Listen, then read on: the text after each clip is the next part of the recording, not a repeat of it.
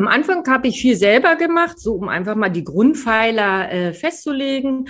Behandlungstechniken, Behandlungsphilosophie, äh, Visionen, ganz wichtiges Thema, Werte, ähm, wo ich wirklich so in fünf Jahre Schritten, wo sind wir heute, wo will ich hin, große Praxis, kleine Praxis, Elite, Preise, alles schon so ein bisschen vorgezeichnet. Mitarbeiter ticken ja da manchmal ein bisschen anders und wenn man dann so ein Mitarbeitergespräch fragt, was ihre Vision, ich möchte mit ihnen alt werden, ja, ist doch schön, ja, also ich möchte mit ihnen in Rente gehen. Herzlich willkommen zu Praxis Marketing Digital, dem Podcast rund um zukunftsweisendes Online-Marketing für die moderne Arztpraxis. Ich bin Sascha Meinert, lass uns direkt beginnen und auch das Marketing deiner Praxis effizient auf ein neues Level bringen. Ja, hallo und herzlich willkommen zu dieser neuen Ausgabe von Praxis Marketing Digital. Heute mal wieder mit einem Gast und für mich ein ganz besonderer, denn unsere Wege haben sich im Internet über Praxis Marketing Digital, über den Podcast das erste Mal gekreuzt vor ein paar Monaten.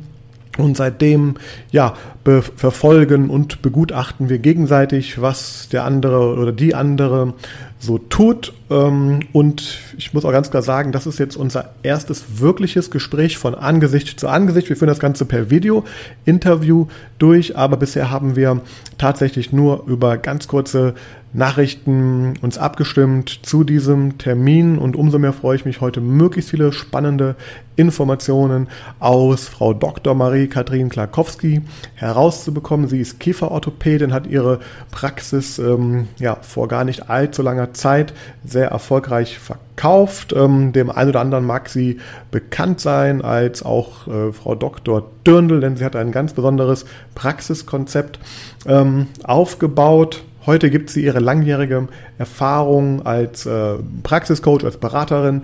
Weiter, ist unter anderem auch Content Creator für ein Softwareunternehmen und für einen Luxusblog und äh, ja, ist sozusagen auch ganz tief in den Themen Marketing, vor allem Aufbau, Markenaufbau äh, drin und ich freue mich sehr, heute viel über ihre Geschichte zu erfahren und was sie alles so auf diesem Wege gelernt hat und was ja, was sie natürlich heute gerne hier und auch im Rahmen ihrer äh, Tätigkeiten weitergibt. Ja, und da möchte ich auch jetzt direkt schon einmal einsteigen in das Interview. So, liebe Marie, ich freue mich sehr, dass du heute bei mir im Podcast bist. Das ist für mich tatsächlich eine ganz besondere Folge, denn du bist eine der ersten Personen, die in einer eigenen Instagram-Story äh, mir gezeigt hat, dass mein Podcast gehört wird, weil du hast, glaube ich, irgendwann mal auf dem Weg, du warst irgendwo hin, ich habe eine Story äh, von dir gesehen und du hast ähm, dort gepostet, unterwegs, äh, hast, hast, hast glaube ich, dein Armaturenbrett gefilmt und dann war dann mein, mein, mein Podcast-Name zu sehen und du hast was geschrieben, bin unterwegs und höre wieder den Podcast von äh, Praxis Marketing Digital und da muss ich sagen, dass, also es war das erste Mal, dass jemand das live oder, oder sichtbar irgendwo geteilt. Das fand ich super spannend, weil ich hatte dich zwar verknüpft und auch verfolgt, aber hatte tatsächlich keine Ahnung, wer du bist, was du so bisher gemacht hast und habe mich dann damit beschäftigt und ähm, habe gemerkt, oh, das ist ja hochspannend, weil du hast schon ganz oder du hast im Grunde äh, das, du lebst das und hast das schon voll, voll vollzogen, was ich ja auch mit dem Podcast so ein bisschen hier versuche zu zeigen, also eine Marke aufzubauen und ähm, ja, das hast du sehr erfolgreich getan, wenn man dem Internet so glauben darf. Denn das möchte ich, das mache ich immer vor so einer Folge. Ich gehe einfach zu Google und guck mal, was ich da so finde. Und wenn, wenn man nach dir und deinem Namen googelt, nach Dr. Marie-Kathrin Klakowski, dann findet man Dinge wie Dr. Dörndl, die Alpenpraxis und ja, man findet Presseberichte, Interviews von dir zum Thema die Praxis als Marke. Und mit Sicherheit hast du da schon viele Interviews oder auch äh, ja, Statements gegeben, aber ich würde dich bitten, einfach, dass du mal ganz kurz vorstellst, wer bist du und uns vielleicht ganz kurz mit auf die Reise nimmst, was dann da eigentlich so passiert. Also was ist das, was wir da heute so, warum finden wir diese ganzen Dinge da im Internet über dich? Ja, Sascha, vielen Dank für die Einladung. Ich freue mich auch, dass es jetzt endlich klappt, wo ich dir wirklich schon seit geraumer Zeit folge äh, auf deinen tollen Podcasts, auf den verschiedenen Medien, auf Clubhouse, wo wir rege Diskussionen schon hatten. Und heute ist endlich der Moment gekommen. Ich glaube, mit kurz, das könnte schwierig werden, aber ich versuche es mal so ein bisschen zu umreißen. Ja, äh, ganz klassischer Weg, Zahnmedizinstudium, äh, kieferorthopädische Facharztausbildung, angefangen in Berlin und dann die übliche äh, Suche, das Nadelöhr nach der Klinikstelle, äh, die man für die Facharztausbildung für Kieferorthopädie braucht. Das hat mich nach München gebracht. Und um, wie gesagt, die Story etwas abzukürzen, die Zahnklinik in München ist direkt am Oktoberfestgelände an der Wiesen. Mhm. Und äh, das war für mich irgendwie, wie soll ich sagen, ähm, eine Offenbarung oder irgendwas hat da, ist da in mir getriggert worden. Jedenfalls zu dem Zeitpunkt mit meiner Berliner Historie war das unvorstellbar, wie man im Dirndl äh, S-Bahn, U-Bahn fahren kann, auf der Straße sein kann, zur Vorlesung damit gehen kann, zur Arbeit damit gehen kann und das, wie gesagt, das hat was bei mir getriggert. Und so ähm, ist das Thema Dirndl und Zahnmedizin und Kieferorthopädie, so hat sich das scheinbar bei mir verknüpft. Und mit dem Gedanken der Praxisgründung war mir klar, ich will eigentlich nicht so diesen normalen Design-Style haben, äh, einmal geplant fürs Leben passt es am besten möglichst neutral, möglichst in Grau. Die üblichen Designelemente, das war nicht mein Ding. Und so habe ich gedacht, Mensch, äh, was äh, gefällt mir besonders am München, was gefällt mir am Bayern. Das ist dieser gewisse Hang zur Tradition, dieses ein bisschen ähm, bayerisch angehauchte, dieses Alpine. Und da habe ich mir einfach Inspiration geholt, sei es von tollen Wellnesshotels, von Shops, äh, von Restaurants, alles, was mich angesprochen hat, habe das gesammelt. Damals noch nicht als Pinterest Moodboard, sondern ganz banal mit Zeitungsausschnitten und meinen eigenen Fotos und konnte dann, als es 2000 ähm. Letztendlich war der Umbau der Praxis. 2004 habe ich aber eine Praxis übernommen. Ähm, soweit war wirklich sehr präzise meinem Team sagen, ähm, so soll die Praxis aussehen. Und die haben es wunderbar damals vom Dental Dentaldepot und äh, vom Architekten umgesetzt. Soweit äh, die Kurzstory Dirndl Alpenstyle. Und dann war es so ein bisschen Selbstläufer. Also ich will ja nicht die ganze Geschichte gleich auf einmal erzählen, aber ähm, ja, dann war da der Alpenstyle und wir hatten auch schon äh, in der alten Praxis, sage ich mal, die wirklich noch so oldschool 70er war und mit Ikea ein bisschen gepimpt, unsere ersten Dirndl damals in Orange, wenn wir eben Praxis-Events hatten, wenn wir zu Wiesen gegangen sind, wenn wir äh, gemeinsame Dinge unternommen haben. Einfach damals schon dieses Teamgefühl, dieser äh, Teamgedanke, diese Zugehörigkeit, um das auszudrücken. Und mit dem Umzug dann in die neuen Praxisräume war es eigentlich klar, ich glaube, wir müssen das Dirndl immer anziehen. Am Anfang waren wir noch so ein bisschen skeptisch, haben erstmal angefangen mit Hose, Trachtenblüschen, aber dann hat sich wirklich herausgestellt, wir sind die Alpenstyle-Praxis und das Dirndl ist unsere Arbeitskleidung. Das heißt, äh, zum Verständnis für mich auch nochmal, das heißt, du hast erst eine, eine Praxis normal, klassisch sozusagen dann übernommen. Dann habt ihr in den Räumlichkeiten aber auch schon das Konzept angefangen auszurollen und dann gab es einen kompletten Umzug in neue Räumlichkeiten, wo du es komplett also umgesetzt hast, dann von, von der Pike auf sozusagen dann. So ist das, habe ich verstanden. Genau, ich habe gleich, also ich habe 2004 eine Praxis übernommen äh, wirklich, wie ich schon gesagt habe, äh, 70er Jahre Style, da wurde genau eben 20 Jahre nichts gemacht, weil wozu auch, funktioniert doch. Ein Computer an der Rezeption, das war alles. Das klassische äh, vier Behandlungsstühle in einem Raum, wie es damals üblich war. Und ähm, wie gesagt, ich habe es dann wirklich mit wenig Aufwand versucht, ein bisschen zu pimpen, paar Poster an die Wand und ähm, bisschen Ikea-Style reingebracht. Aber 2004 war, äh, wer sich erinnert, ein großes Jahr der BEMA-Abwertung. Und insofern bin ich gleich richtig eingestiegen und musste verkaufen lernen. weil das war das Jahr, wo es anfing mit den außervertraglichen Leistungen. Ja. Davor ähm, hat man mal einen Retainer außervertraglich angeboten, wenn überhaupt eine Funktionsanalyse und dann ging es ans Eingemachte. Und insofern, das war vielleicht auch für mich äh, der richtige Moment, musste ich von Anfang an lernen, ein Konzept aufzubauen, zu etablieren, zu verkaufen, auch mit meinen Mitarbeitern äh, ins Gespräch zu kommen. Die mussten äh, verkaufen, beraten lernen, was vorher in der Praxis natürlich absolut unüblich war. Und es ist einfach für eine Mitarbeiterin schwierig, ähm, wenn sie je nach Lage der Praxis äh, ihr Monatsgehalt äh, als außervertragliche Leistung einer Mutter verkaufen soll oder erklären soll. Mhm. Ja, und ähm, das ist eigentlich äh, der Prozess, der damals schon angestoßen wurde, dass man sich wirklich konzeptionell aufstellen muss, dass man ein Konzept haben muss, damit der Praxisablauf gewährleistet ist und das Praxiskonzept funktioniert.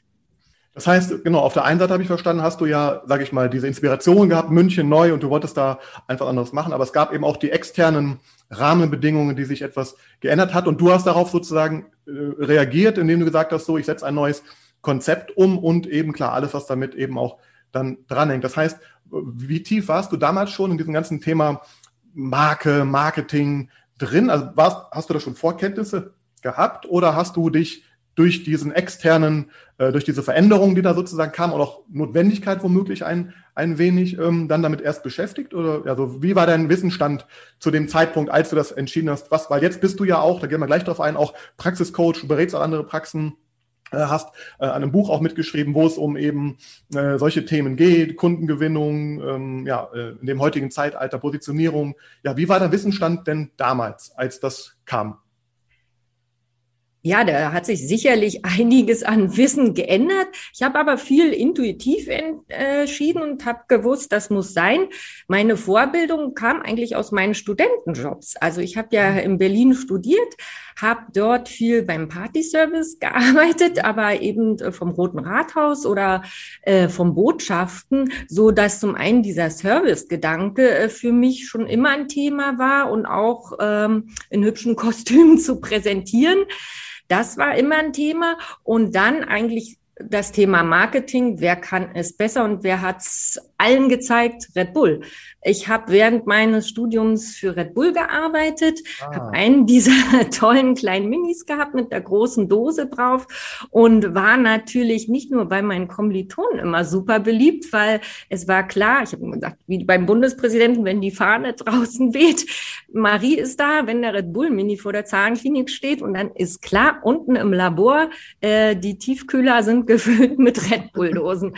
Also ich war schon immer da sehr beliebt und äh, natürlich, das war der Teil im Studium, aber wir sind auf tolle Veranstaltungen gegangen, ob es die Bambi-Verleihung war, ob es ja. große Sportevents waren oder Konzerte, wo wir für Red Bull und später dann äh, für Carpe Diem, äh, für Kombucha habe ich gearbeitet einfach, da habe ich dieses auf Leute zugehen, äh, was ähm, erklären, die Produkte ähm, an die potenziellen Kunden bringen. Da habe ich das einfach locker lässig nebenbei gelernt. Und das war dann klar, dass ich dieses Wissen intuitiv auf die Praxis übertragen habe. Aber du hast jetzt keine spezielle Marketing-Ausbildung oder wie heute Podcasts und solche Geschichten äh, schon dir reingezogen und dann das entwickelt. Das war schon sehr intuitiv und klar, du hast Erfahrung ähm, gehabt im, im Bereich eben Promotion auf Leute zugehen, Sachen Absolut. vermarkten. Das ist spannend, ja. Und ja. Die, als die Praxis, also die Phase vielleicht, bis du diesen, äh, diesen ersten Switch gemacht hattest, hat das Thema Internet da auch schon eine Rolle gespielt, Webseite und sowas gab's. Also wie war die Praxis da aufgestellt? Das war ja dann vor, ich glaube 2000 14 hast du gesagt, Entschuldigung, ich Vier, vier. Ja, genau, das heißt, war da schon eine Internet-Webseite irgend so ein Thema oder? Ähm? Also bei meinem Vorgänger definitiv nicht. Für mich war das natürlich ein Thema, auch relativ schnell wusste ich, ich muss das angehen. Und das war, wenn man es jetzt heute vergleicht, wirklich sehr rudimentär, aber trotzdem die wenigsten hatten ja eine Webseite. Also da haben wir ein tolles Shooting gemacht mit einer Patientin. Die erste Webseite war äh, wirklich noch ohne Dirnde. Da waren wir noch nicht so mutig. Da war das auch vom Konzept noch nicht so ausgereift da war alles in Orange, das waren damals die Praxisfarben. Und wirklich erst äh, 2009 mit dem Umzug äh, und den neuen Räumen, dem wirklich ausgereiften Konzept, war ja sowieso klar, dass eine neue Webseite entstehen muss. Und ähm, die ist dann mehr auf diesen alpinen Style, auf diesen USP auch eingegangen und hat äh, mich und das Team in mehr ins Rampenlicht oder in den Mittelpunkt dann gestellt. Aber habt ihr schon gezielt äh, Patientengewinnung und Bindung und Kommunikation über Internet auch gezielt gemacht? Also welche, welche Rolle hat, hat dieses Digitale damals schon also gespielt? Und, und, und habt ihr auch schon viele Patienten gewinnen können über die neuen Medien? Wir waren sichtbar, definitiv. Aber wenn man es jetzt mit der heutigen Strategie vergleicht, sicherlich ganz anders aufgestellt. Also von AdWords und so weiter war da zu dem Zeitpunkt noch gar keine Rede. Da war mein Weg auch mehr intuitiv oder durch die Umstände, äh, wie es ergeben hat, dass ich doch mehr über Print gegangen bin, wie man es ja heute weniger macht, ähm, da für Sichtbarkeit gesorgt habe. Wirklich 2011 äh, der Ritterschlag äh, in München sind ja immer diese Zeitungsaufsteller, wo man sich so die Zeitung selber rausnehmen kann. Und da waren wir halt als Teaser äh, in dieser Praxis wird gejodelt. Ich meine, besseres Marketing in der ganzen Stadt geht nicht. Na? Und die Bildzeitung hat auch mal geschrieben, nochmal um die Eingangsfrage, äh, um das mal aufzugreifen, die schönste Liebeserklärung äh, Preußens ähm, am Bayern sozusagen. Und warum habe ich mich so entschieden? Irgendwie wollte ich, glaube ich, auch den Leuten mal so ein bisschen zeigen, wie ich äh, das Thema Dirne als Berlinerin interpretiere ah. oder als Preußen, die Saupreußen. Genau. Wie, wie lange hat für dich so, du hast gesagt, es gab klar erst diese, diese softe Umstellung, hinterher gab es den großen Schritt. Wie, ähm, also, wie viel Mut brauchtest du, um das zu gehen? Weil das ist ja oh, vermutlich mal da, also zu der Zeit nochmal ein größerer Schritt, gewesen, als vielleicht heute, wenn heute eine Praxis sagt, wir machen ein neues Praxiskonzept und sind da mal ein bisschen mutiger und anders. Also wie, wie, wie viel Mut musstest du auch aufbringen, um das zu machen? Und was hat das Umfeld so ähm, gesagt? Fangen wir mal mit Kollegen äh, an erstmal. Ähm. ja, die Kollegen waren nicht ganz so begeistert, beziehungsweise waren etwas verwundert, was ich da veranstalte. Aber ähm, ja, damit habe ich gelernt, umzugehen ist vielleicht fürs klassische Überweiser-Marketing nicht unbedingt der beste Weg, aber das muss man, äh, da muss man sich drüber im Klaren sein, wenn man anders ist, dass man einfach als Marke, als Mensch polarisiert und natürlich noch mit dem Hintergrund in Bayern. Aber das war es es mir wert, aber das war einfach mein Weg. Das habe ich nicht so für mich in den Vordergrund gestellt. Was sind jetzt die Risiken oder was mache ich mir kaputt? Da kommen wir wirklich darauf, äh, ich wollte meine Patienten erreichen. Und das Ganze ist ja auch nochmal ein wichtiger Punkt. Es muss eben authentisch sein. Es war jetzt nicht aufgesetzt. Ne? Es hört sich jetzt so an, ja, hat sie da was Wunder was veranstaltet, damit sie sichtbar wird. Kann man jetzt alles hineininterpretieren. Aber wie gesagt, es ist ein Prozess, es ist ein Weg. Ja, man muss mutig sein, andere Wege zu gehen. Aber dazu war ich bereit und auch das Team stand dahinter mir und hat ja äh, wirklich von der Kutschfahrt durch München alles mitgemacht, die tollen Events, die wir gemacht haben. Als Alleinvorstellung geht es natürlich nicht. Ja, wenn das Team nicht hinter einem steht, dann nützt äh, die fescheste Lederhose beim Chef nichts und äh, bei der Chefin das tolle Dirndl, wenn das Team hinterm Rücken sagt, nee, das sind nicht wir. Ja. Genau, auf die Frage wollte ich nämlich hinaus, mhm. im zweiten Schritt, weil ähm, das habe ich auch in deinem, in deinem Buch schon gelesen, auch du hast ja da auch über die Touchpoints und die, die Momente der Wahrheit, ne, wenn, wenn die Patienten mit der Praxis in Kontakt geraten. Und da ist ja schon klar, wenn das nicht an allen Punkten dann auch gelebt wird, umgesetzt wird, dann wird so ein Konzept ja auch unglaubwürdig schnell. Ja, ich habe die tolle, tolle äh, Marketing-Story nach draußen, dann kommt der Anruf, ich komme in die Praxis rein und das wird dann nicht gelebt. Das heißt, ich finde es spannend, also zum einen, du hast gesagt, ihr habt das gut mitgemacht auch, aber äh, wie bist du da vorgegangen? Also ich meine, ähm, bist du einfach morgens rein und sagst, so Leute, wir werden jetzt eine Dirndl-Praxis und ihr macht so einfach mit und das machen wir jetzt so? Oder wie ist da so der Prozess und was waren da vielleicht auch so die Herausforderungen? Ähm, und hat sich das Team auch geändert? Durch, durch diesen Schritt und diese, diese Offenbarung, dass jetzt dieser Weg so eingeschlagen wird? Auf jeden Fall. Also eben, es war schon ein softer Weg, äh, angefangen eben von Trachtenblüschen und, und äh, einer Hose und ein Tüchchen. Aber die haben schon relativ schnell gemerkt, dass ich Dinge anders mache. Aber sie haben mir vertraut und haben ja gesehen, es verändert sich was, aber zum Positiven. Die Resonanz ist gut. Wir bekommen die Bestätigung von den Patienten genauso wie von der Presse. Und äh, da war wirklich eben dieses Grundvertrauen da. Und da kommen wir auch schon wieder zum Thema Strategie. Mhm. Ähm, ich habe äh, wirklich von Anfang an zweimal pro Jahr ein großes Strategie-Meeting gemacht mit meinem Team, wo man wirklich einen Tag sich gen äh, Zeit genommen hat und am besten eben nicht das in der Praxis gemacht hat, im schönen Ambiente, irgendwo für uns natürlich naheliegend im Wellness-Hotel in Österreich, einfach in dem Praxisambiente ähm, woanders. Und äh, da haben wir dann auch schon äh, die Events eben in Dirnen gemacht und wirklich so hat das ähm, Konzept sich entwickelt und das Team hat es verstanden und das nicht als Verkleidung empfunden. Und ja, das Team ähm, war, glaube ich, manchmal auch überfordert. Äh, du hast es angesprochen, hat sich das Team verändert. Für mich war ähm, das war noch vor 2011. Das war, glaube ich, sogar in dem Jahr, wo wir umgezogen sind, 2009, 2010. Ähm, wirklich so ein äh, Bruch äh, vom Team auch, wo man dachte, Mensch, man hat, hat alles neu. Es ist alles toll, vom Feinsten, nach damaligen äh, Möglichkeiten, alles ideal. Ich habe auch das Team, das ist auch ganz wichtig, in die Planung der Praxis mit einbezogen. Die haben mir Skizzen gemacht vom Sozialraum, von den Abläufen, dass es auch in den ganzen Prozess involviert war. Und trotzdem war dann so ein Punkt, wo, glaube ich, die Luft raus war, wo sie gesagt haben, oh, wir haben da keinen Bock mehr drauf, das ist uns alles too much, alles neu und jetzt kommt es schon wieder was, mit was Neuem um die Ecke, neue Techniken. Es wir reden immer sehr viel vom Außen, aber das Gleiche gilt ja auch für das medizinische Konzept. Ja, wo vorher 0815 war mit viel Extraktion, Oldschool Behandlungstechnik, wo das ganze äh, Behandlungssystematik ja umgestellt wurde. Alles von konventionellen Brackets auf selbstlegierende Brackets. Damals die äh, Zeit äh, mit Alignern, was ja heute Standard ist, das fing ja gerade erst alles an. Das muss man auch mal mit bedenken wie gesagt, man sieht immer nur dieses shiny Außen, aber ganz wichtig ist auch das medizinische, inhaltliche Konzept, die ganzheitlichen Aspekte, die ich damals in die Praxis mit reingebracht habe. Ähm, CMD-Konzept. Also wie gesagt, da war wahnsinnig viel Input von allen Seiten. Und äh, das fing so an äh, beim Techniker, beim Zahntechniker in seinem tollen neuen Labor. Mir ist es zu hell da scheint die Sonne zu sehr rein. Und ich dachte, ha, geht's noch? Also einfach so die Vorboten und dann bröselte es. Dann kam die erste Kündigung, kam die zweite Kündigung. Und da war ich natürlich am Boden zerstört. Wie kann das sein?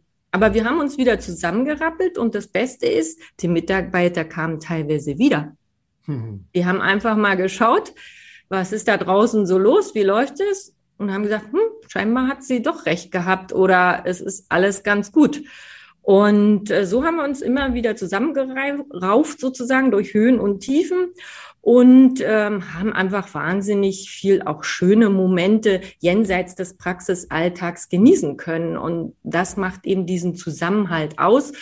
Und allein darüber könnt ihr auch eine Stunde reden. Am Anfang haben wir kein äh, Zeitmanagement, keine Stechuhr und nichts gebraucht, weil da war das klar, wenn die Arbeit da ist, dann wird gearbeitet und in Ferien können wir eine Stunde eher gehen, dann machen wir mal die Pause durch. Das sind dann so Prozesse durch neue Mitarbeiter. Nein, der hat aber fünf Minuten eher Schluss gemacht und gehört das Umziehen vom Dirne jetzt in die Arbeitszeit oder außerhalb der Arbeitszeit. Das waren für mich auch neue Momente, äh, weil das immer reibungslos alles funktioniert hat. Aber so verändert sich eben der Teamgedanke oder der Teamspirit auch mit der Zeit. Ja, ist total spannend, weil ich habe das Gefühl, dass du, also ich habe wirklich das Gefühl, dass du so das Paradebeispiel von dem bist, was ich auch versuche so zu lehren, sage ich mal, weil du hast eine klare Vision oder Ziel gehabt, du hast dir da äh, Gedanken gemacht über die Positionierung, dann hast du strategisch bist du da rangegangen und das finde ich ganz, ganz wichtig, weil das erfahre ich auch leider oft so im Alltag, dass eben dieses ganze äh, Einbinden vom Team und sich auch eben Zeit nehmen mit dem Team an, an, an einem Gesamtkonzept zu arbeiten, auch das mit einfließen zu lassen. Klar, gibt der Chef natürlich den Ton an und die Vision, ja, aber wenn man die Mitarbeiter nicht mitnimmt oder das Team nicht mitnimmt auf dieser, auf dieser Reise, dann klar, wird es auf lange Sicht nicht äh, funktionieren. Also finde ich schon mal super spannend. Auch, auch das finde find ich persönlich mega wertvoll, auch zu hören und auch vielleicht für die Zuhörer und Zuhörerinnen sogar zweimal im Jahr richtigen Strategietag ähm, äh, gemacht habt. Und ähm, ganz kurze Frage noch, habt ihr euch dafür auch externe Hilfe dann geholt, also von externen Beratern auch, oder hast du das dann geleitet, diese Strategietage? Am Anfang habe ich viel selber gemacht, so um einfach mal die Grundpfeiler äh, festzulegen. Warnungstechniken, Warnungsphilosophie, äh, Visionen, ganz wichtiges Thema, Werte, ähm, wo ich wirklich so in fünf Jahresschritten, wo sind wir heute, wo will ich hin, große Praxis, kleine Praxis, Elite, Preise, alles schon so ein bisschen vorgezeichnet. Ähm, Mitarbeiter ticken ja da manchmal ein bisschen anders. Und wenn man dann so ein Mitarbeitergespräch fragt, was ihre Vision, ich möchte mit ihnen alt werden. Ja, ist doch schön. Ja, also ich möchte mit ihnen in Rente gehen. Jetzt bin ich zwar nicht in Rente gegangen, aber eher gegangen als mancher Mitarbeiter. Da habe ich deren Pläne durchkreuzt. Aber wirklich diese Visionen zu entwickeln und äh, dann, sagen wir mal, als die Grundpfeiler standen, damit sich auch nicht immer wiederholt, auch wenn neue Mitarbeiter dazu kamen, dann habe ich wirklich angefangen, meinetwegen einen halben Tag jemand externes zu nehmen. Da haben wir uns zum Beispiel mal mit Neuromarketing ganz äh, intensiv äh, befasst, auch betriebswirtschaftliche Aspekte ähm, mal mit reingebracht, solche Dinge. Also was gerade so ähm, für mich interessant war oder auch das Team gesagt hat, da würden wir gerne mehr, mehr Input haben. Verkaufstraining, äh, Kommunikationstraining, da ist ja eine große Bandbreite, äh, was man im Team anbieten kann. Und das ist dann oft besser, wenn ein bisschen frischer Wind äh, von außen reinkommt. Prima. Und ich finde super spannend, weil zum, also geht ja auch um Positionierung und Marke und ähm, es ist klar, wenn man sich positioniert, dann ähm, sagt man auch Nein zu anderen Dingen. Das heißt, ähm, zum einen sieht man ja auch, dass sich klar intern auch dann äh, das bisschen durchgemischt hat und verändert hat auch in der Zeit. Aber jetzt finde ich total spannend, auch mal von dir, zu, von dir persönlich zu hören. Ich habe in einem habe ein Interview, glaube ich, bei Sat 1, meine ich, habe ich mir kurz angeschaut. Da wurde es, wurde es so vorgestellt und auch ein Drittel mehr Patienten kamen dann auch durch diesen Schritt. Habe ich so im Kopf die Zahlen noch irgendwie. Also ich finde das total spannend, was ist jetzt nach außen passiert, als das neue Konzept in der, in der neuen Räumlichkeiten dann da stand. Also zum einen, auch da wird es ja sehr wahrscheinlich ähm, Patienten gegeben haben, die nicht mehr gekommen sind, unterstelle ich jetzt einfach mal so. Und vielleicht auch kam ein ganz anderes Klientel. Und da würde ich mal gerne so deinem, äh, mich freuen, äh, zu erfahren, was da eigentlich genau dann, also wie habt ihr gemerkt, was die Auswirkungen von dieser Umstellung dann auch, auch sind? Äh, einmal klar, wirtschaftlich, klar, das hat anscheinend ja gut funktioniert.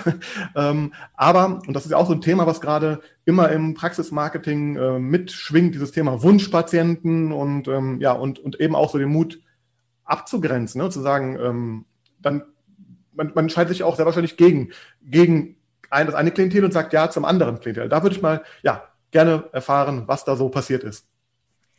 Ja, also für mich war die Ausrichtung äh, schon weg von dieser ganz klassischen Kinderkieferorthopädie hin zur Erwachsenenbehandlung, ähm, dadurch einfach ähm, anderes Klientel anzusprechen. Und das haben wir doch sehr deutlich gemerkt, weil wir ja äh, vom Praxisauftritt äh, eher erwachsene Patienten Schrägstrich Frauen angesprochen haben und auch in den Medien, wo wir äh, präsent waren oder gezielt auch nochmal vielleicht Anzeigen geschaltet haben, das war alles im exklusiveren Bereich, wo man äh, wirklich eine andere Klientel anspricht.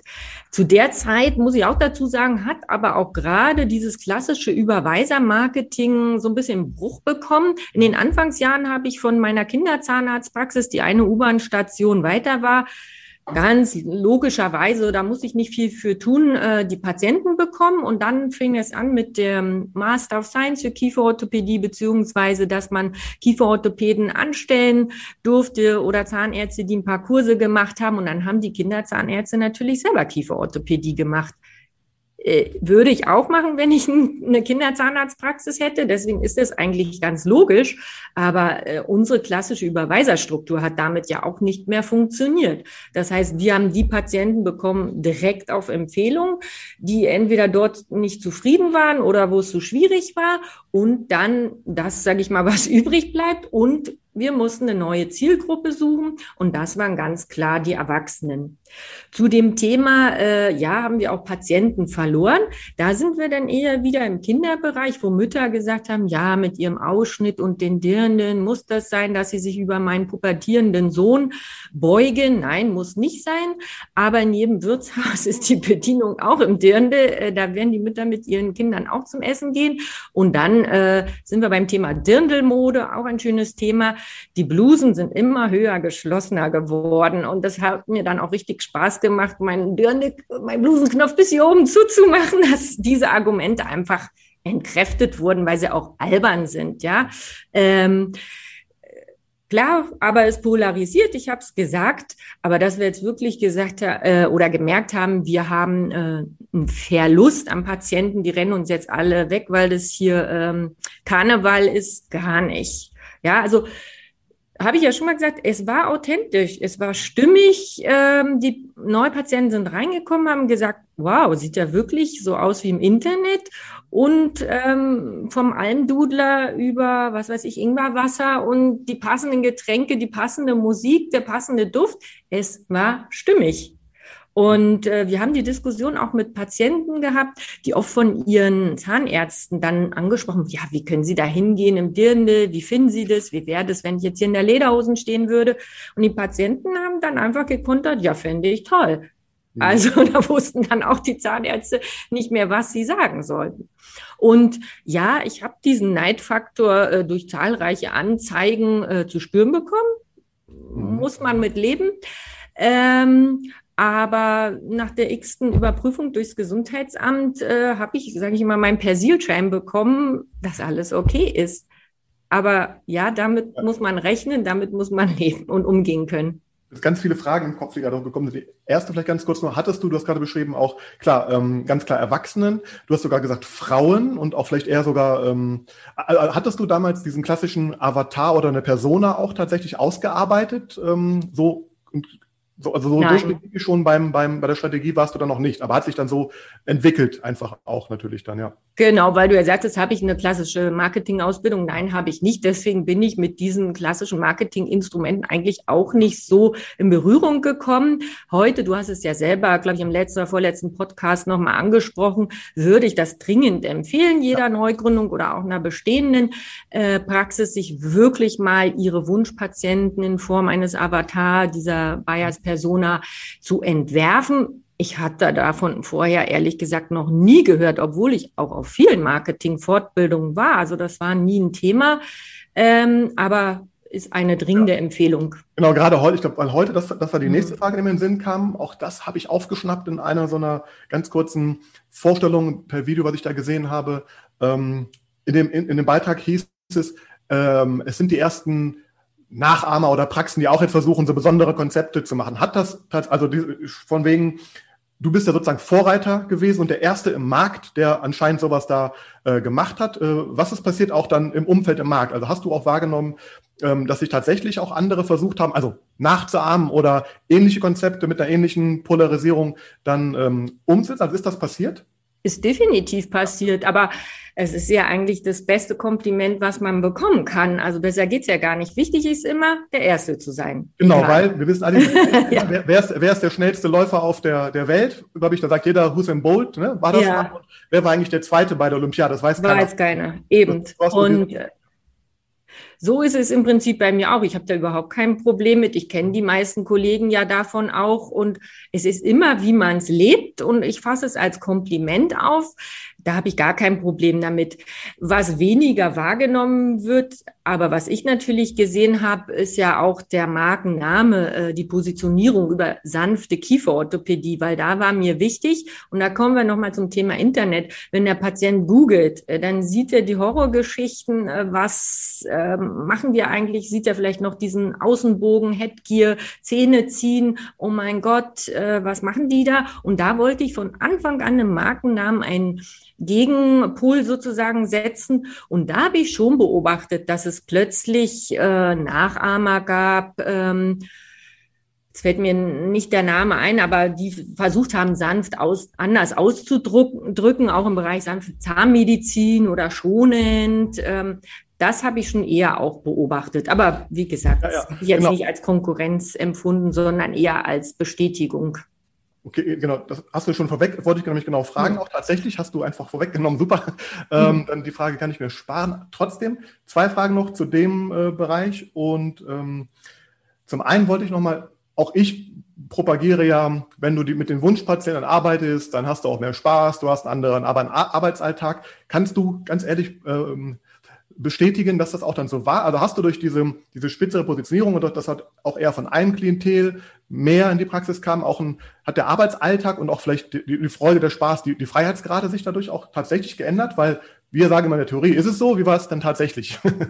Ja, also du hast von Anfang an einen anderen Einstieg. Ne? Also du hast durch dieses Thema Dirne oder lass es eben deine andere Positionierung sein, äh, Marinen, maritimes Flair oder was auch immer. Ich fand es immer langweilig über Zähne zu reden. Und so kommst du ganz anders mit dem Patienten in Kontakt von Anfang an, ob es die dirnde Farbe ist, die dirnde Kollektion, tolle Idee, wie sind sie da drauf gekommen? Und du sagst nicht, wo tut's weh? also es ist ein ganz anderer Einstieg. Und das Thema Dirnde, äh, Optik, Fashion ist ein Thema. Aber mir war oder ist immer noch wichtig, dass man mit dem Patienten redet. Mhm. Von Anfang an und diese Beziehung aufbaut und nicht gekünstelt, so jetzt muss ich irgendwie mhm. drei Fragen stellen, sondern es ergibt sich. Und da habe ich zum Glück auch wirklich ganz tolle Mitarbeiter gehabt, die den Patienten, sage ich immer, schon ins Boot geholt haben. Die wussten schon die Scheidung oder was weiß ich, sie das Häuschen bauen, bevor ich überhaupt ins Zimmer gekommen bin. Dieses Persönliche und das macht's aus. Das ist auch immer, was ich propagiere, wie im Fünf-Sterne-Hotel. Überall sind die Betten weich und alles ist toll. Aber es ist das Gespräch an der Bar, das ist die Kirsche auf dem Drink, es ist der besondere Service. Das macht's aus. Und da war mir immer wichtig zu reden, eine Beziehung aufzubauen. Und dadurch haben wir wirklich zu unserem Patienten so ein tolles Verhältnis gehabt, abseits von jeglicher Kieferorthopädie. Und eigentlich leiste ich mir erst jetzt den Luxus, dass ich äh, mit Patienten, weil ich das auch immer strikt getrennt habe, mal mich privat treffe oder in Kontakt komme, einfach als Mensch und nicht mehr als Arzt. Und äh, das ist wirklich was, was ich mal sage, dieses, diese Seele der Praxis, was du ja auch immer versuchst zu erklären, das macht's aus. Da kann es auch noch so schön sein oder noch so hässlich. Mhm. Das ist dieses Zwischenmenschliche. Und da brauchst du auch das Team dafür. Alle müssen so sein und es darf nicht aufgesetzt sein. Das macht's aus. Habe ich noch zwei Fragen an dich? Ja. Ob die kombinierbar sind, musst du entscheiden. Ja, klar. Für einen, einem Atemzug gehen. Zum, zum einen, ähm, in dieser Phase dann, wo die Praxis auch als Marke dann etabliert war oder mit diesem neuen Konzept auch, was habt ihr, also welche Rolle hat da das digitale Praxismarketing dann gespielt? Was habt ihr da getan? Und du hast gerade auch gesagt, die Seele der Praxis. Nun ist es ja so, ähm, dass du ja die Praxis irgendwann auch verkauft hast. Wie kann man denn sowas machen, wenn man so eine tolle Praxis hat, wo die ganze Seele drin hängt, wo alles super läuft? Wie wie, wie, was ist dann da passiert? Ja, was ist da passiert? Wenn ich jetzt so drüber spreche, denken wir auch mal, oh, ja. Ähm, ja, das Digitale zur ersten Frage. Natürlich hat es eine Rolle gespielt, wo das mit Social Media aufkam. Da hatten wir natürlich äh, perfektes Material, um uns äh, sichtbar zu machen. Äh, leider kannte ich dich damals noch nicht und ähm, mir hätte vielleicht damals auch so eine Strategieberatung echt gut getan, was das, die Online-Strategie betrifft, weil man sich da auch schnell verzettelt. Ne? Man sieht dann den Wald nicht mehr vor Bäumen und dann machst du hier ein bisschen, machst du da ein bisschen und genau da ist es dann oft ohne Strategie und du versuchst über deine Webagentur, je nachdem wie die aufgestellt ist, da ein bisschen Input zu bekommen oder zu sehen, dass du nicht den Anschluss verlierst. Aber da hätte man vielleicht im Nachhinein sogar mehr machen können, auch mit AdWords. Ich habe es gemacht, aber es war alles so ein bisschen halbherzig. Ja, da hat mir dann wirklich ein bisschen der Atem gefehlt oder die richtige Beratung. Ja, also wir waren sichtbar, aber für den Einsatz hätten wir rauskommen können. Ähm, ja, warum habe ich die Praxis verkauft? Spannendes Thema. Da steckt natürlich äh, wahnsinnig viel Herzblut drin, wie du siehst, äh, oder wie die Zuhörer hören. Äh, trotzdem war irgendwann so ein Punkt, wo ich gesagt habe, es geht nicht mehr so weiter, wie ich mir das vorgestellt habe. Auch im Hinblick auf dieses Digitale. Es ist jetzt so ein Punkt, äh, wo ich mich wieder neu erfinden müsste oder die ganze Praxisstrategie nochmal überdenken müsste und neu aufstellen müsste. Und da hat mir einfach so ein bisschen die Puste gefehlt, wo ich gesagt habe, nee, ähm, ich will einfach das nicht aus dem laufenden Betrieb heraus äh, verändern. Da merke ich, das funktioniert nicht. Äh, auch da kamen dann erste Teamprobleme. Man sagt, manche Stellen hat man nicht mehr richtig besetzt bekommen und äh, wirklich das Team wir haben einen Scanner gehabt, wir haben, wir haben einen Drucker gehabt, so ist es jetzt nicht, ja, aber es ist alles erst der Anfang und ähm, da war für mich jetzt einfach der Zeitpunkt, das ist ein Prozess gewesen, nicht von heute auf morgen. Ich will einfach mal durchschnaufen. Ich will Zeit für meine Familie haben. Ich sage immer, es ist ein bisschen verspätete Elternzeit. Es gibt da ganz unterschiedliche Lebensmodelle. Ich war selten auf dem Spielplatz, muss ich zugeben. Aber dafür kann ich jetzt tolle Sachen mit meinen Kindern machen. Und wenn es denen auch peinlich ist, wenn sie mit Mama in den Club gehen, aber so ungefähr. Also es sind andere Lebensmodelle und ähm, Dafür äh, finde ich es gut, jetzt einfach mal Zeit zu haben, mich zu äh, neu zu besinnen, zu positionieren, äh, der Familie ein bisschen Zeit zurückzugeben, auch wenn damals äh, das Corona-Jahr natürlich nicht eingeplant war. Aber ich hätte nicht gewusst, muss ich auch gestehen, wie ich es hätte machen sollen mit Praxis, mit dem Vollbetrieb. Die wenigsten Praxen haben ja ähm, reduziert die Zeiten. Im Gegensatz bei vielen äh, Praxen war es das beste Jahr letztes Jahr ever, gerade in der Kieferorthopädie Orthopädie, da ging es richtig nochmal steil nach oben, weil die Leute Zeit hatten und äh, ihre Zahnspangen unterm Mundschutz äh, verstecken konnten oder am Homeoffice. Und ähm, ja, das war für mich der Punkt einfach, ich bin erfolgreich, ich habe vieles erreicht aber ich will es nicht mehr in der Form weitermachen. Und wenn es am schönsten ist, soll man gehen, sozusagen. Und ähm, genug ist der Reichtum der Weisen, hat der Dieter lange gesagt. Und da habe ich äh, mich meinem Mentor ähm, angeschlossen und habe seinen Rat befolgt.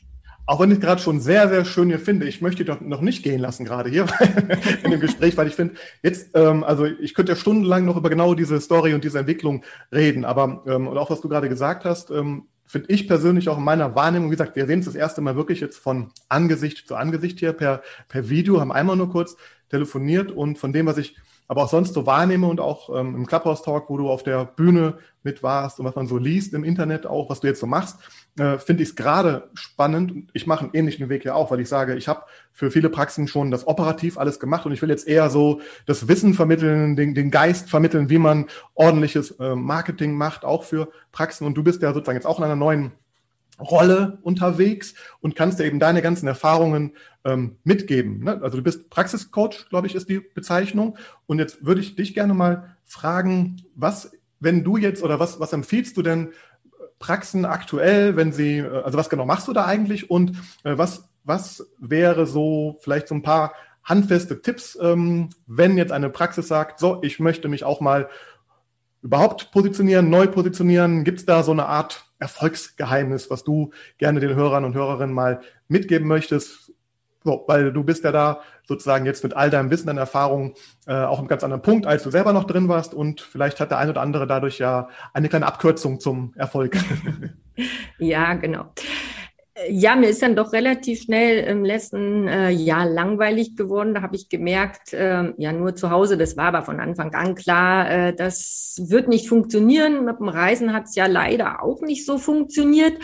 Und ähm, im Gespräch mit meinem Bruder war so, äh, was würdest du denn gerne machen, wenn du könntest. Und da habe ich gesagt, ich würde gern in der Weltgeschichte umherreisen und Blumenarrangements in Hotels fotografieren.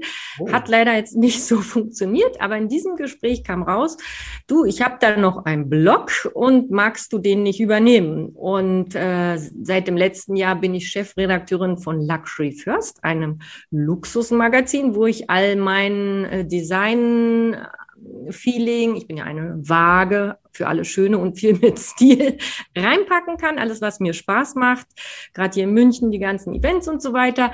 Ähm, das ist ein Hobbybaustein äh, und Standbein. Dann, ähm, du hast es angesprochen, die äh, Beratungsagentur Clarkademy. Die Academy äh, gab es ja vorher schon während der Praxis, da ich ja den Markenname verkauft habe. Ist auch nochmal ein interessanter Punkt, auf den wir noch gar nicht eingegangen sind. Verkaufe deine Marke, wie in anderen äh, Bereichen ganz normal. Und ähm, dort mache ich Praxisberatung, Coaching und auch mal hier und da eine Praxisvertretung. Und als drittes ähm, bin ich äh, ganz neu beim Software-Startup seit März und bin dort im Social-Media-Bereich auch tätig und hab, kann eigentlich die Erfahrungen, die ich aus Luxury First vom Blog gesammelt habe, wunderbar einbringen ins Unternehmen und schreibe dort Blogartikel mit kieferorthopädischem Hintergrund und Inhalten, mal so Medical Content. Ist ja auch nochmal ein Thema für sich. Du hast ja auch schon einen Podcast drüber gemacht, über das ganze Content-Marketing, wie wichtig das ist. Und äh, da sind wir beim Thema Sichtbarkeit, was halt für die Praxen ganz, ganz äh, wichtig ist, dass sie nach außen sichtbar war, werden. Ja, äh, die Kurzstrategie, ganz schwierig, aber ähm, darüber habe ich ja auch schon immer Kurse gegeben oder was so ein bisschen äh, mein Steckenpferd auch ist. Ich nenne es Perfect Day. Mhm. Wirklich im Kopf einmal durchzugehen, also erst im Kopf und dann auf dem Papier diese sogenannte Customer Journey, die Kundenreise von A bis Z. Mhm. Und da fängst du bei A an mit der ganzen digitalen Strategie und ich fange gern dann an, äh, wenn der Patient die Praxis betritt, äh, ob es der Hausflur ist, der Parkplatz, äh, das, die Eingangstür, das Praxisschild, wie riecht es, wie sieht's am Empfang aus, wie sind meine Abläufe, wie möchte ich selber als Patient diese Reise wahrnehmen. Und das muss ich einmal für mich als Praxisinhaber definieren, natürlich auch wieder zusammen mit dem Team und dann wirklich von A bis Z durchgehen. Und da hat man echt eine Menge zu tun. Also das ist jetzt nicht die Kurzanleitung, aber da merkst du sofort, was stimmt nicht, wo ist es umständlich mit Papierkram? Hat der schon vorher Anamnese, den Anamnesebogen online ausgefüllt? Welche Tools habe ich? Online-Termine? Ist ja unendlich. Äh, wo kann ich effizienter werden? Welche Informationen hat er schon mitgebracht äh, online über die Therapie? Der kommt ja nicht blind und äh, ohne Idee. Wo hole ich den Patient ab? Mit welchen Mitteln? Digitale Hilfsmittel? Also Unendlich. Und dann bis zu dem für mich so wichtigen Moment, wie hole ich den Patient aus dem Wartezimmer abhol oder bei uns war es natürlich die Alpine Lounge. Es wird ja nicht gewartet. Ne? Also ähm, wie empfange ich ihn? Mache ich das selber? Macht das eine Mitarbeiterin, die direkt darauf geschult ist? Und dann, wo gehe ich mit dem Patient hin? Der Hans-Uwe Köhler predigt seit 20 oder 30 Jahren ähm, gehe ich ins Büro oder setze ich den Patient so ungemütlich auf den Behandlungsstuhl. Der will da nicht sitzen. Und wenn ich was für 5.000 oder für 10.000 Euro kaufen möchte, nehmen wir mal an, ich bin jetzt beim Juwelier und ich muss mich da irgendwie so halb hinlegen und dann baumelt da die Kette über mir. No, will ich nicht. Ja, und wie gestalte ich diese Prozesse und äh, wie kurz ist dann oder lang meine Beratung, wie viel Wissen kann der Patient überhaupt oder Informationen aufnehmen und so weiter und so fort. Und das geht natürlich bei den Behandlungen dann weiter. Wie viele Termine brauche ich für eine Behandlung? Muss der Patient wirklich noch zehnmal, zwanzigmal mhm. ähm, kommen? Ich war jetzt gerade am Wochenende äh, auf dem Aligner-Kurs und da war ganz klar, drei, vier Termine für die Aligner-Behandlung. Ich habe ja moderne äh, Hilfsmittel, Dental Monitoring oder was auch immer für Tools, wo ich die Behandlung überwachen kann, ohne dass ich als Arzt unglaubwürdig bin. Kommen wir schon wieder zum neuen Thema. Wie ist meine Rolle als Arzt? Aber eine, einige Vorlagen für Fortsetzungsfolgen auf jeden Fall. Ja, genau. Und wie gesagt, und das geht bis zum Ende durch, die ganze Customer Journey. Wie gestalte ich meinen Abschluss? Da hast du auch den Podcast drüber. Kann ich meine Patienten nach einer Bewertung fragen? na klar, ich mache doch ein Event draus. Also mhm. es ist doch ein Highlight. Die Brackets sind runter, die Aligner sind weg. Wow, mega. Empfehlen Sie mir Ihre Freundin, Ihre Familie und so weiter.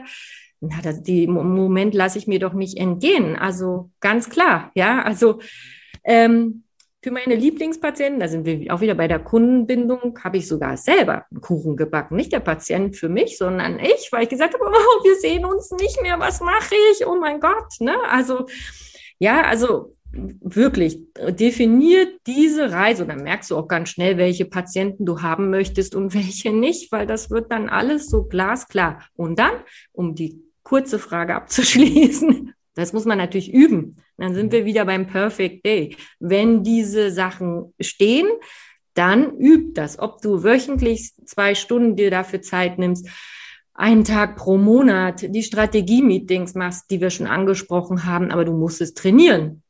Wenn deine Mitarbeiter noch nie im Sterne-Restaurant essen waren oder im drei, vier, fünf Sterne äh, Hotel Urlaub gemacht haben, sondern nur immer auf dem Campingplatz. Mhm. Du erwartest, dass sie aber so agieren. Wie soll das funktionieren? Ja, also ja, ja.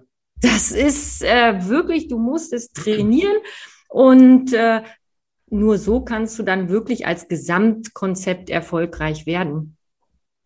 Vielen, vielen Dank. Super spannend auch die Bilder, die du gerade gegeben hast. Das fand ich für mich gerade total wertvolles ähm, Bild einfach auch mit, wie, wie kann man von einem Menschen integrieren in ein System, wo er nie das vielleicht selber so gelebt hat oder kennt. Das finde ich ein eigentlich ganz simples, ganz, ganz simple ja. äh, Gedanke, aber ich finde der sehr, sehr wertvoll. Ja, also wenn man erwartet jetzt, dass äh, Service gibt. Also ich, ich höre auch, dass auch immer mehr Praxen sich auch ähm, Personal aus eben Hotellerie und Co. auch rein, weil die einen ganz anderen Service-Hintergrund ähm, schon haben auch. Ne? Also wir haben einen anderen Background da schon erlebt, auch fand ich super spannend und wir sind ja fast unter uns. Ich meine, ich habe jetzt mal, ich glaube, knapp genau 4000 Abonnenten zu, also sind ja knapp unter uns, äh, unter uns hier. Aber was glaubst du denn, was die ähm, größten Herausforderungen auch für eine Praxis oder die Inhaber sind, jetzt diesen Schritt zu so einer Marke auch zu gehen? Sind es vielleicht, also sind es auch so Persönlichkeitsthemen ähm, oder Wissen oder beides? Also was ist so dein, was hörst du so bei Beratungen? Also wo, wo ist so der Knackpunkt für die meisten oder was ist die größte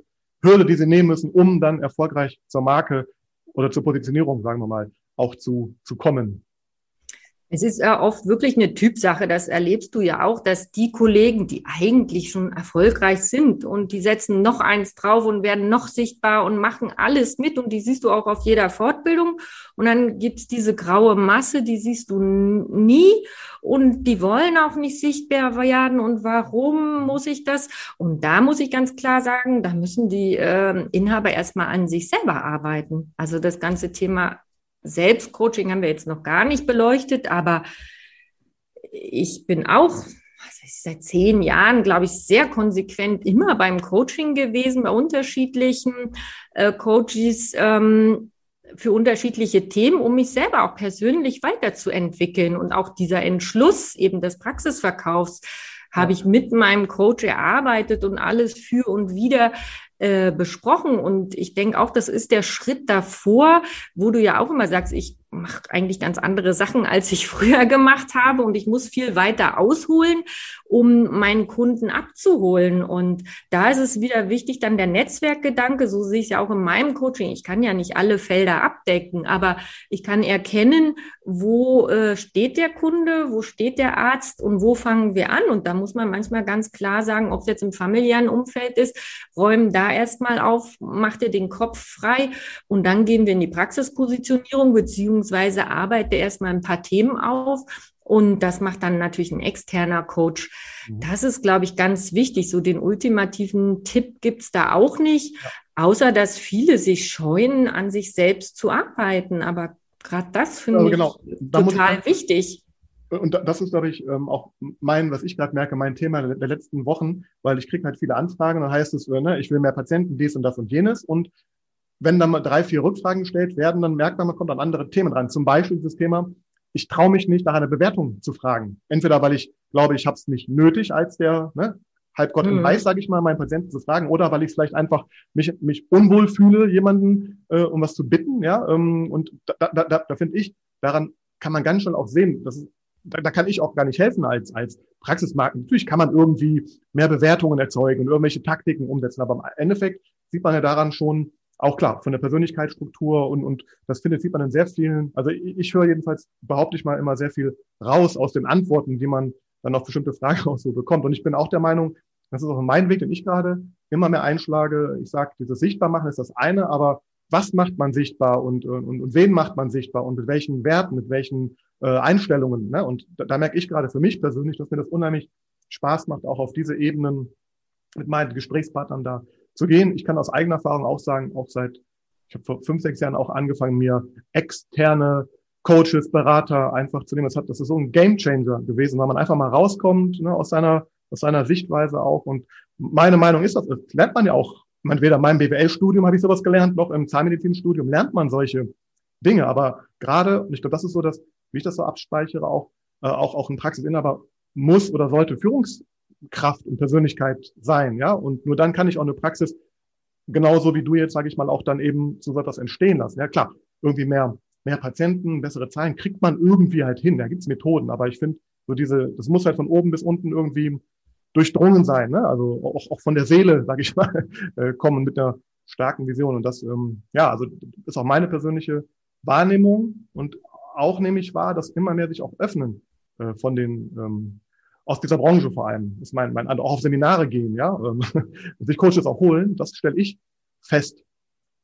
Ist das auch? Man sieht es ja auch bei der Industrie, dass äh, die Fortbildungen äh, weg von den Produkten gehen, ja. sondern zu Konzepten wo die Produkte integriert sind, mhm. aber auch ganz klar Marketingthemen, Kommunikationsthemen und Führungsthemen mit äh, Inhalte der Fortbildung sind, weil das so wichtig für die Praxisinhaber ist und auch äh, Teamkurse, wo eben Chef und das gesamte Team mit äh, integriert ist und die gemeinsam dann eben Strategien erarbeiten, ist ganz wichtig. Mhm.